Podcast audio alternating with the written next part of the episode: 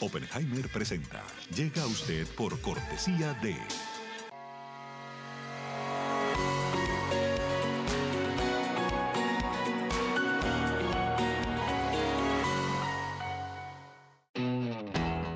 Es más que una universidad. Es vivir una experiencia única de aprendizaje. Es tu tiempo de vivir. UAD Experience. ¿Sabías que según un estudio de la Universidad de Oxford, casi la mitad de los trabajos actuales podrían dejar de existir en 10 años? La inteligencia artificial llegó para quedarse. ¿Cómo te va a afectar la automatización? ¿Cuáles son los trabajos del futuro? Andrés Oppenheimer te lo cuenta en su nuevo libro, Sálvese quien pueda. Y no te quedes atrás. Encuéntralo en librerías.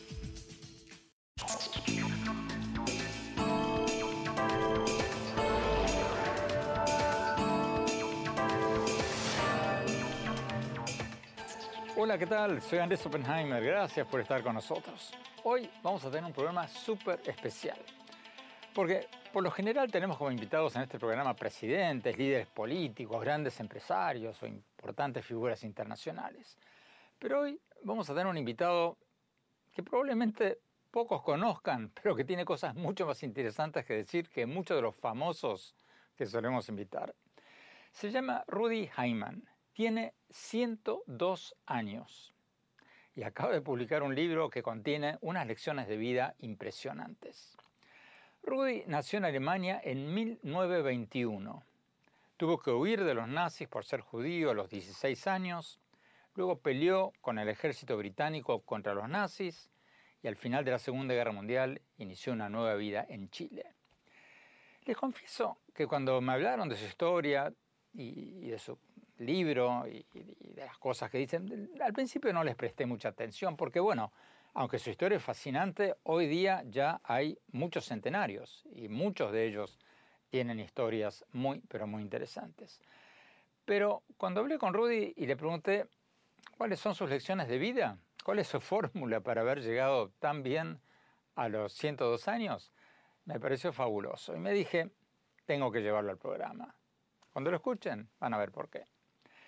Y más tarde en el programa, en nuestro segmento habitual El Innovador de la Semana, vamos a tener otra historia muy distinta, pero también muy interesante. Vamos a hablar con Marlene Garaizar, la empresaria mexicana que construyó un imperio financiero dándole una tarjeta de crédito llamada Story al 99% de la gente que la pide, sin importar su historia crediticia ni lo que diga el buró de crédito. O sea, su compañía le da tarjetas de crédito prácticamente a todos. Ya entregó más de 2 millones de tarjetas Story solo en México y su empresa reporta un valor de mercado de más de mil millones de dólares. ¿Cómo lo hace? Se lo vamos a preguntar.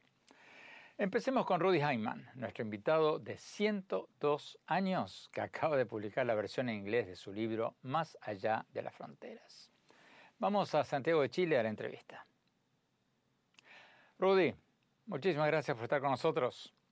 Rudy, usted acaba de publicar en Estados Unidos su libro sobre su juventud como niño judío en Alemania, su lucha contra el nazismo, cómo empezó una nueva vida en Chile. Pero antes de hablar del pasado, déjeme preguntarle sobre el presente. ¿Cómo hizo usted para llegar tan bien a los 102 años? ¿Cuál es su fórmula? ¿Tiene una dieta especial? Come brócoli, come verduritas, alguna cosa especial. ¿Cuál es su fórmula?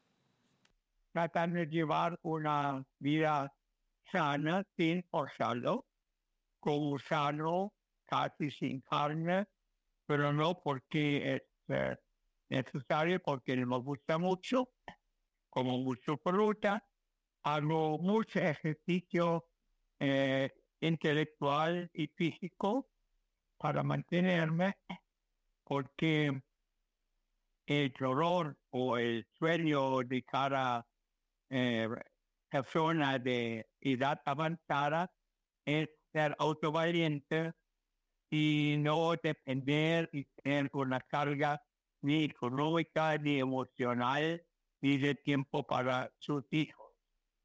Así, eh, en este momento, eh, a esa edad avanzada, eh, ya hemos descubierto nosotros los ancianos que el peor escenario y que tenemos que afrontar es la soledad. Es eh, omnipresente, es abrumadora y yo lo veo en mi contorno entre los que pocos que todavía me acompañan en esta altura de la vida. Y eh, este es como el norte de, todo esfuerzo que uno hace para mantener esta vivencia y independencia. Aquí, para esto, por ejemplo, yo voy todos los lunes a la Universidad Católica aquí en Santiago eh, y tomo clases de historia.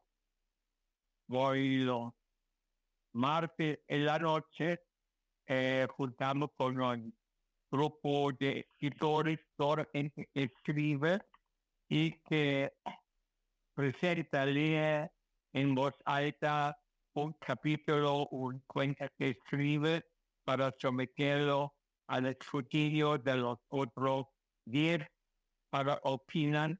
Es algo yo también como para que escribo cosas para que estén eh, presentables, como nos dijo nuestro profesor de literatura, hay que tener compasión con el lector. Y uh, voy todos los jueves en la mañana a otro taller literario de la Universidad de Julia, que es un círculo literario de lector. Este círculo eh, eh, prepara ya con seis meses de anticipación un pequeño librito con capítulos o con cuentos enteros de eh, escritores. Todos los jóvenes uno viene con el cuento de la semana leído y escucha y opina eh, sobre lo leído.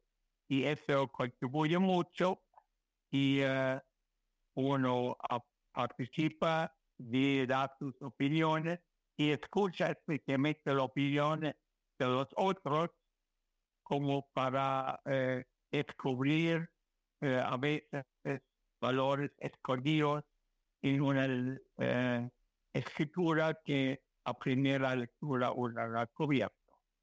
Así, estos son los tres fechas fijas de la semana. El resto eh, comparte con la familia y con los pocos amigos que uno tiene. O sea, tiene actividades que lo estimulan intelectualmente casi todos los días.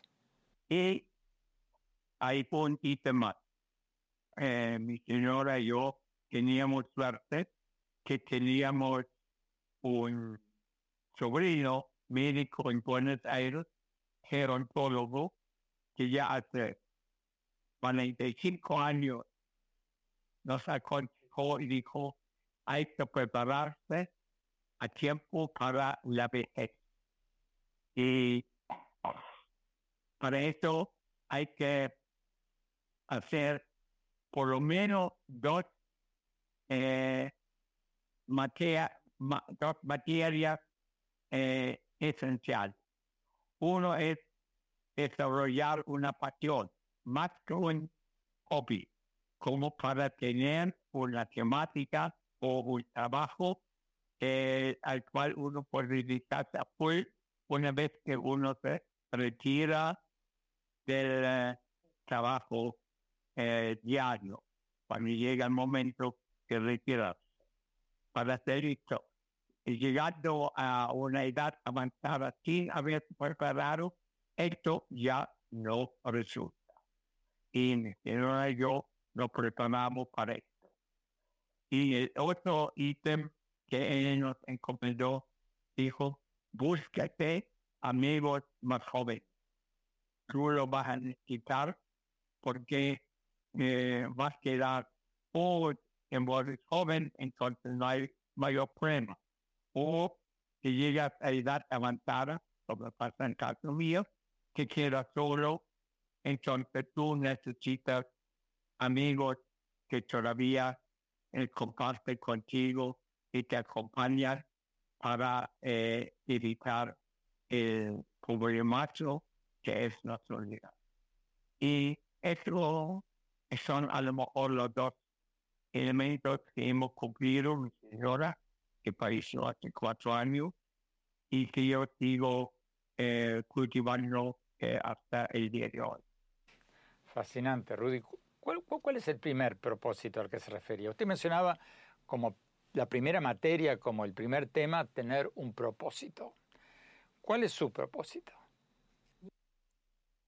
mi propósito es contar, especialmente a la juventud o básicamente a cualquiera que te escuchar sobre los horrores del holocausto y los horrores de la guerra. De los dos soy eh, protagonista y, y, los horrores de los dos. Y yo creo que esto nunca más eh, aparezca eh, quiero contarles a todos los jóvenes y menos jóvenes para que se cuiden, para que eh, tomen en cuenta y para aportar para que esto nunca más va a ocurrir. Usted cuenta en su libro que a los 16 años prácticamente lo expulsaron de Alemania, de la Alemania nazi, y después se fue a lo que hoy es Israel, se entrenó con el ejército de Israel, y después peleó contra los nazis en el ejército británico. ¿Cuál es ese mensaje que usted quisiera mandar a los jóvenes? A los jóvenes les cuento esto y les cuento un, eh, una anécdota para llamarlo así, una vivencia. Aquí yo llegué a Chile en el año 48. ¿A Chile? Poco después de llegar, aquí en Chile festeja el Día Nacional eh, con, durante dos días, en el cual uno de los dos días está dedicada dedicado a la gloria del ejército, al la última guerra que aconteció en Chile, la guerra del Pacífico en 1879. Y mis novios amigos me llevaron al desfile Día de Independencia y allá mirando el estilo militar, yo veo que esto está encabezado por un pequeño camión y sobre ese pequeño camión unos 10 super viejitos, todos mayores de, 90 años, y vestidos con un uniforme casi histórico que parecía poco menos que la eh, Revolución Francesa. Y yo pregunté a mis amigos, ¿y quiénes son estos? Ah, me dijeron, estos son los últimos 10 sobrevivientes de la guerra del Pacífico. Entonces, Andrés, yo me agarré la cabeza y digo, ¿qué pueblo feliz?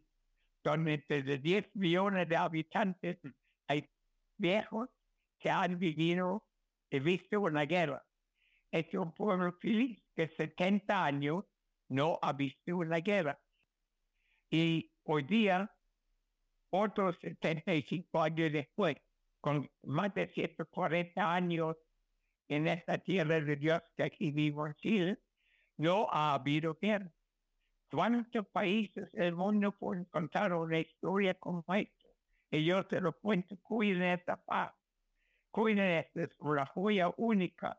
No hay que descuidarla. Sin paz no hay progreso. Sin paz no hay bienestar sin paz exterior tampoco hay paz interior. Así esto es como el mensaje que quiero compartir con todos los que están dispuestos a escucharme. Rudy, quédese con nosotros, por favor. Tenemos que ir a un corte. Cuando volvamos, vamos a preguntarle a Rudy cómo ve a los jóvenes de hoy desde su perspectiva de una persona de 102 años. No se vayan, ya volvemos. Exclusivas residencias de lujo frente al mar en Miami, el nuevo desarrollo de Fortune International Group y Chateau Group, una ubicación privilegiada con inmejorables vistas al mar y la ciudad. The St. Regis Residences, Sunny Isles Beach en Miami, es el lugar perfecto para una vida soñada. La impecable arquitectura y el refinado estilo de St. Regis, junto con los exclusivos servicios y amenidades, ofrecen una experiencia inigualable.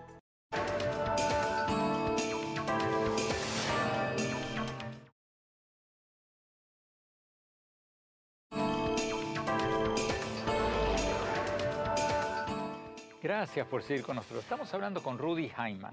Tiene 102 años y acaba de publicar un libro que contiene unas lecciones de vida espectaculares.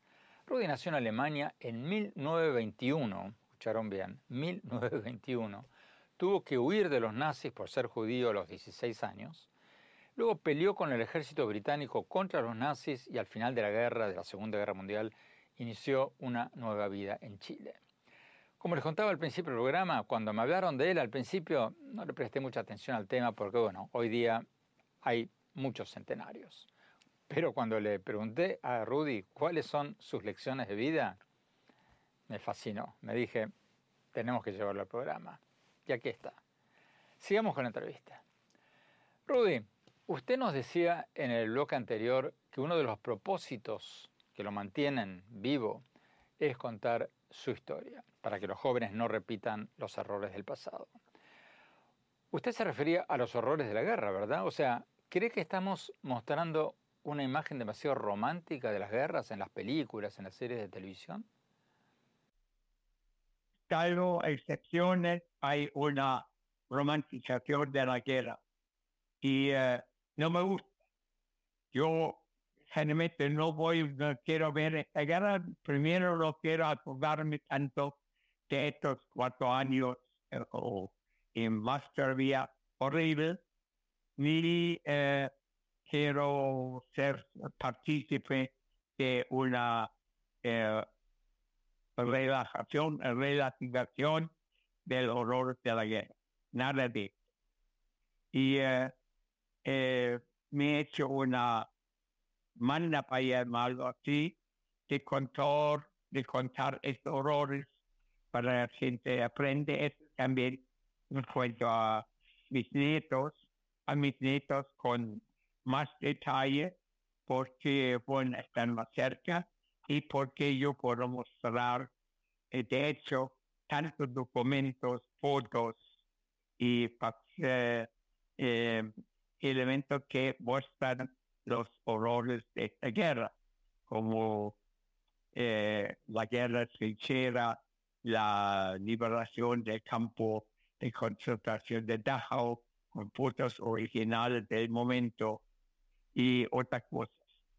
Así, eh, esto es que yo me opuesto y por eso doy muchísimas conferencias y cada vez que me invita un colegio aquí, yo voy y cuento de mi eh, experiencia para explicarles a ellos, inculcarles que cuidan que no vuelva a pasar.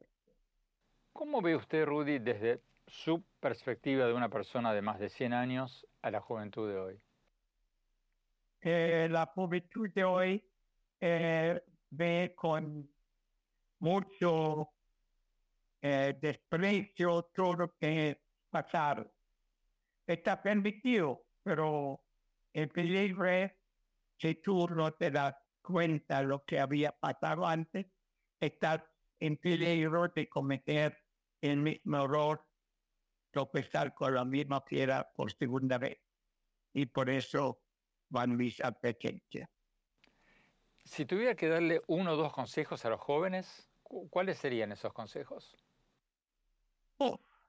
No me corresponde dar consejo.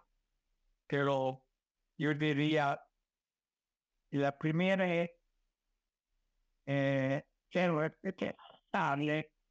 con el otro no hablen en forma tan afectiva, tratan de escuchar, no se forman eh, diálogos y monólogos, y más que todo cuidan la democracia. La democracia, con todos sus desperfectos, sigue siendo la única forma de una convivencia pacífica. Más todavía, si hoy día miramos la historia, Andrés, con las tantas guerras que ha habido después de la Segunda Guerra Mundial, ni uno de esas tantas guerras ha ocurrido entre dos democracias. No existe. En toda esa guerra era uno o dos dictadores. Nunca ha habido una guerra entre dos democracias. Si mantenemos la democracia, tenemos mucha posibilidad de evitar la guerra. Tenemos que ir a un corte. Cuando hablamos, vamos a preguntarle a nuestro entrevistado de 102 años qué otros consejos tiene para vivir mucho y en buen estado físico y mental y ser felices. No se vayan, ya volvemos.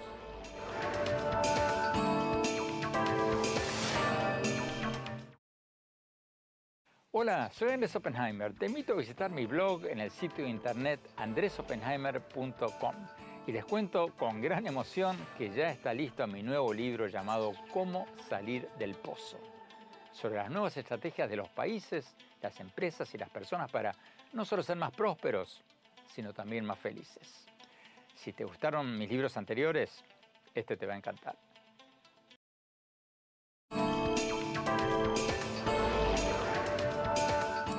Gracias por seguir con nosotros. Estamos hablando con Rudy Hyman. Tiene 102 años y acaba de publicar un libro que contiene unas lecciones de vida espectaculares.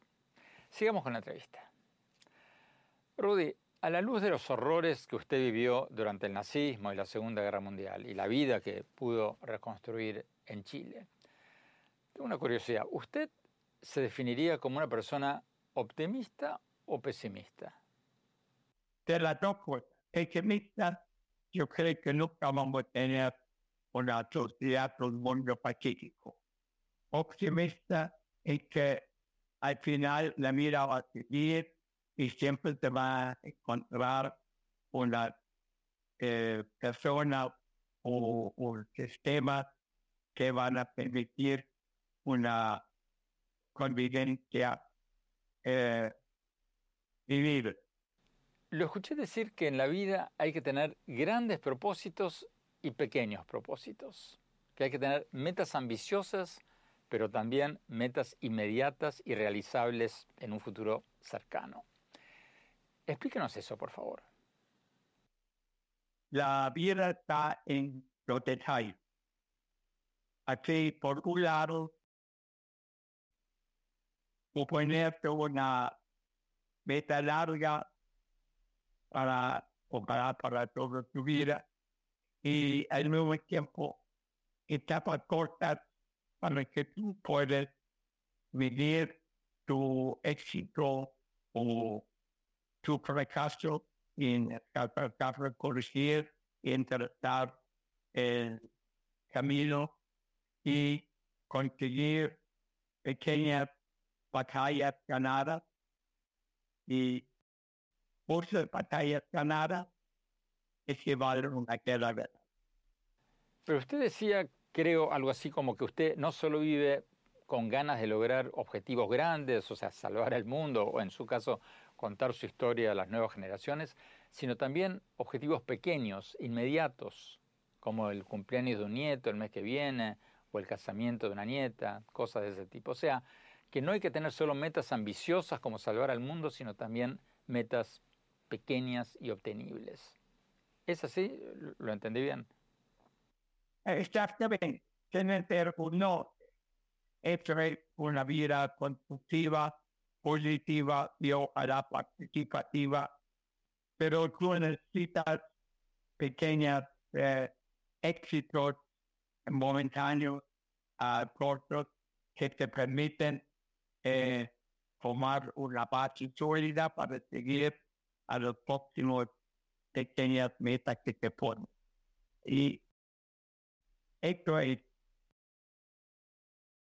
no me gusta el consejo, pero ponte metas cortas y eh, que automáticamente se transforman en un trampolín para los próximos eh, batallas y eh, ganancias. Finalmente, Rudy, ¿alguna nueva meta, algún nuevo propósito para los próximos meses, los próximos años? en esta altura de la vida, yo te mira años, te mire días, semanas, y que yo voy optimista y también pero más no. Y yo espero que hasta el último día pueda estar eh, vigente y pasar la otra vida uh, así de un eh, golpe nada más como ocurrió con mi señora que tuvo en su corazón mientras que tuvimos estábamos eh, tomando el desayuno. La vídeo y me gustaría imitar Rudy Hyman, muchísimas gracias. Sinceras, muy sinceras felicitaciones por todo. Y bueno, a ver si hacemos la misma entrevista en uno, dos, tres años. no, podríamos hacerlo no tan lejos. Estoy terminando el tercer libro y bueno, recién este libro que muestras tú esta semana, este libro fue escrito castellano, ahora apareció en la versión eh, inglesa y apenas termino con este afitreo, voy a publicar el tercer libro, que es la vida de un arquitecto interior en Chile durante 58 años. Impresionante la lucidez de Rudy Hyman. Tenemos que ir a un corte. Cuando volvamos, vamos a tener a la emprendedora mexicana que construyó un imperio financiero dando tarjetas de crédito a casi todos, al 99% de la gente que pide su tarjeta de crédito sin importar su historia crediticia. Vamos a preguntarle cómo lo hace.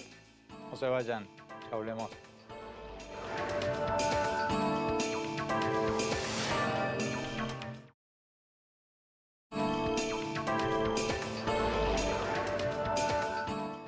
Gracias por seguir con nosotros. Vamos a nuestro segmento habitual, el innovador de la semana.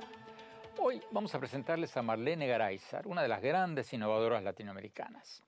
Ella creó un imperio financiero dándole tarjetas de crédito al 99% de la gente que la pide, independientemente de su historia crediticia o de lo que diga el buró de crédito. ¿Cómo lo hace? ¿Cómo gana dinero? Ya pidió más de 2 millones de tarjetas de su tarjeta llamada Story apenas solo en México. Y la empresa ya es un unicornio. O sea, una empresa que sin cotizar en bolsa tiene un valor de más de mil millones de dólares. Vamos a preguntarle cómo hace dinero dándole tarjetas de crédito a gente que en muchos casos no tiene una buena historia crediticia. Vamos a la entrevista.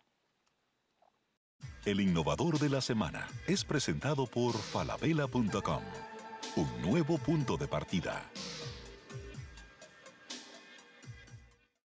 Marlene, muchas gracias por estar con nosotros. Marlene, tú eres una de las fundadoras de una de las empresas financieras más grandes de México, la primera mujer fundadora de un unicornio, de una empresa unicornio en México.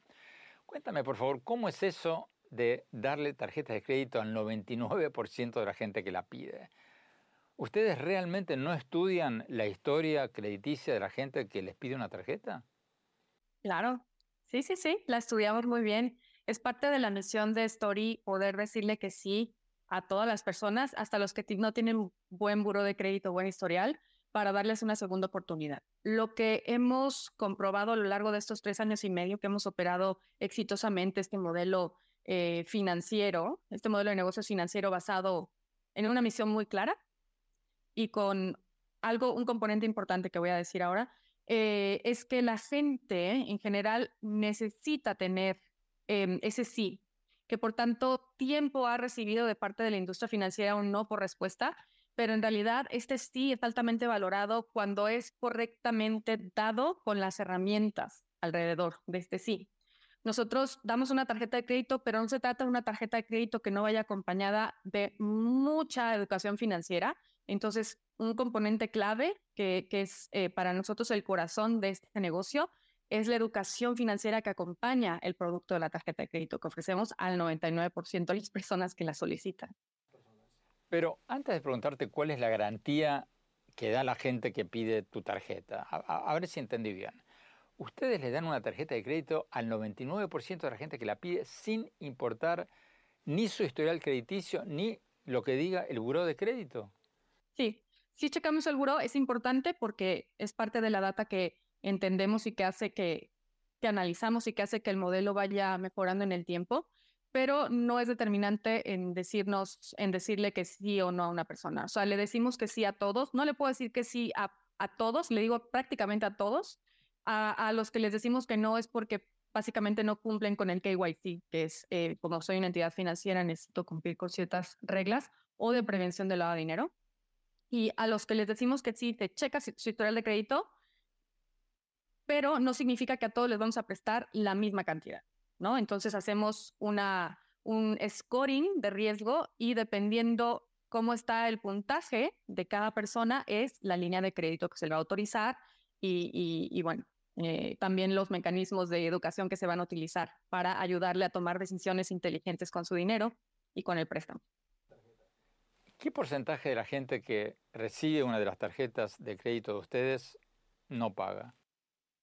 Tenemos una cartera vencida que es menor incluso para los bancos que atienden mi segmento. O sea, estamos hablando de un 7%, 8%, este, y, es mucho más bajo que muchos bancos que, están eh, que no están yendo a atender a, la población eh, con, estos, con estos ratios de aprobación que tenemos nosotros.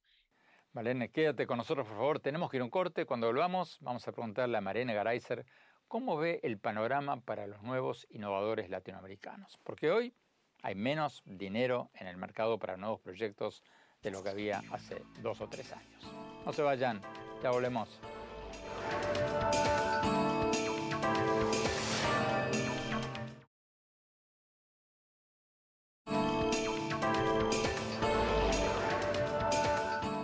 Gracias por seguir con nosotros. Seguimos hablando con Marlene Garayza, una de las grandes innovadoras latinoamericanas. Ella creó un imperio financiero dándole tarjetas de crédito a casi todos, al 99% de la gente que la pide, independientemente de su historia crediticia o de lo que diga el buro de crédito. Ya dieron más de 2 millones de tarjetas de crédito de su marca Story, tan solo en México. Y la empresa de Marlene ya es un unicornio, está valorada en más de mil millones de dólares. Sigamos con la entrevista. Malena, ¿cómo ves el panorama para los futuros emprendedores, las futuras emprendedoras latinoamericanas? Porque ahora hay menos dinero disponible para nuevos proyectos de lo que había hace dos, tres años. ¿Qué, qué consejo le darías tú a un joven, a una joven, a un emprendedor ahora? Pues fíjate que Andrés tienes razón, o sea, este caso, el, antes había más, más eh, inversores eh, interesados en, invertir en Latinoamérica, eh, pero creo que no significa que no haya ahorita todavía estas oportunidades. Lo que está pasando es que las ideas que están siendo aún apoyadas por los inversores extranjeros son aquellas que son rentables en el corto plazo. Antes se daba más importancia al crecimiento, luego vemos rentabilidad y demás. mi consejo para los los empresarios que lo hago todo el tiempo porque me gusta em, hacer este, ciertas labores de, de, de, de, advisory a algunos eh, nuevos emprendedores, es buscar la manera de que sus eh, modelos de negocio sean rentables en el corto plazo. ¿Y qué consejo le darías a las mujeres, a las jóvenes empresarias? Porque tú tienes dos hijos, has hecho una carrera impresionante criando al mismo tiempo a tus hijos. ¿Qué consejo le darías a las jóvenes que están pensando en emprender? Eh, cuando yo empecé y no tenía un equipo, no lo podía pagar. Entonces lo que hacía era que, em, y se lo digo a muchos emprendedores, eh, buscaba aprender de, de, las personas que yo admiraba, las personas que sabía que de las que podía aprender. Por ejemplo, cuando yo necesitaba saber cómo resolver temas de recursos humanos, escribía, buscaba gente en LinkedIn, les escribía y les pedía ayuda y consejos. Entonces, este negocio lo fuimos creciendo de esta manera, o sea, lo fuimos creciendo pidiendo eh, advisory. Marina Garayzer, muchísimas gracias, muchísima suerte. El innovador de la semana es presentado por falabella.com. Un nuevo punto de partida. Tenemos que ir a un corte. Cuando hablamos, mi reflexión sobre las lecciones de vida de Rudy Heimann, el veterano de guerra de 102 años que entrevistamos al principio del programa. No se vayan, ya volvemos.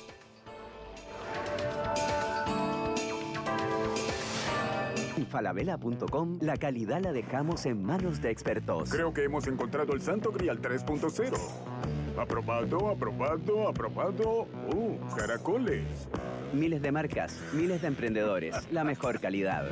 Todo lo que necesitas está en el nuevo falabella.com. Descarga la app.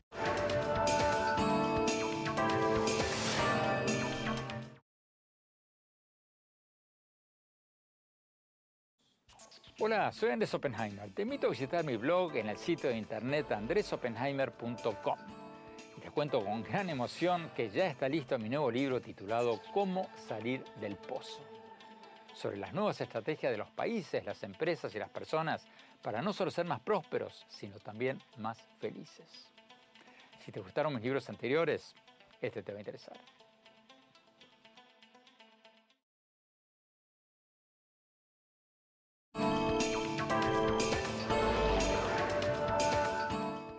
Gracias por seguir con nosotros. Mi reflexión sobre las lecciones de vida que nos dio en el programa de hoy Rudy Hyman, el hombre, el veterano de la Segunda Guerra Mundial que tiene 102 años y acaba de publicar la versión en inglés de su libro Más allá de las fronteras.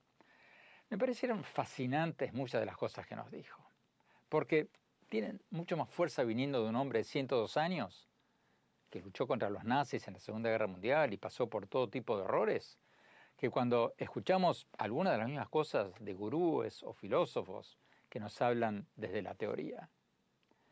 Pero lo que más me gustó de la entrevista fue lo que nos dijo Hyman cuando le pregunté cuál es su secreto para estar tan bien a los 102 años. O sea, cuando le pregunté si come brócoli, si come verduritas o si hace algún tipo de gimnasia en especial, y él contestó que, mm, bueno, él come sano, no come carne roja. Me dijo, no porque no sea saludable, sino porque no le gusta. Y nos contó que sí, hace ejercicio, pero tampoco es que se mate haciendo ejercicios. Su secreto, según nos dijo, es tener una combinación de grandes y pequeños propósitos en la vida, grandes y pequeños objetivos. Hay que tener un propósito grande, en el caso de él es enseñarle a las nuevas generaciones sobre los horrores del holocausto de los nazis en su Alemania natal y los horrores de la guerra. Pero también hay que tener pequeños propósitos, metas más inmediatas y fáciles de realizar.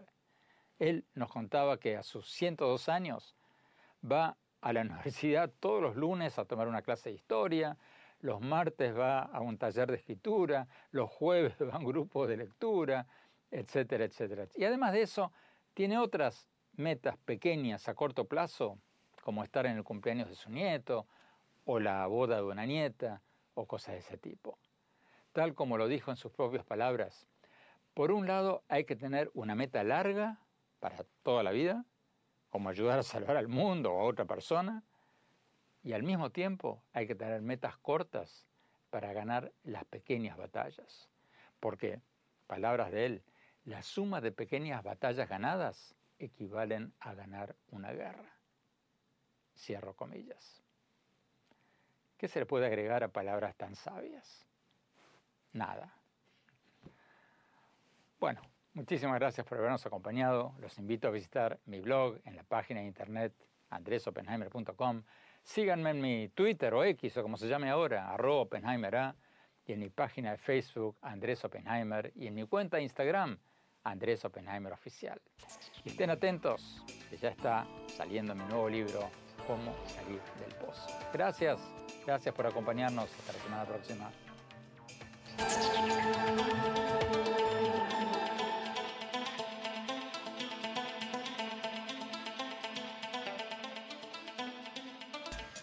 Oppenheimer presenta. Llega a usted por cortesía de...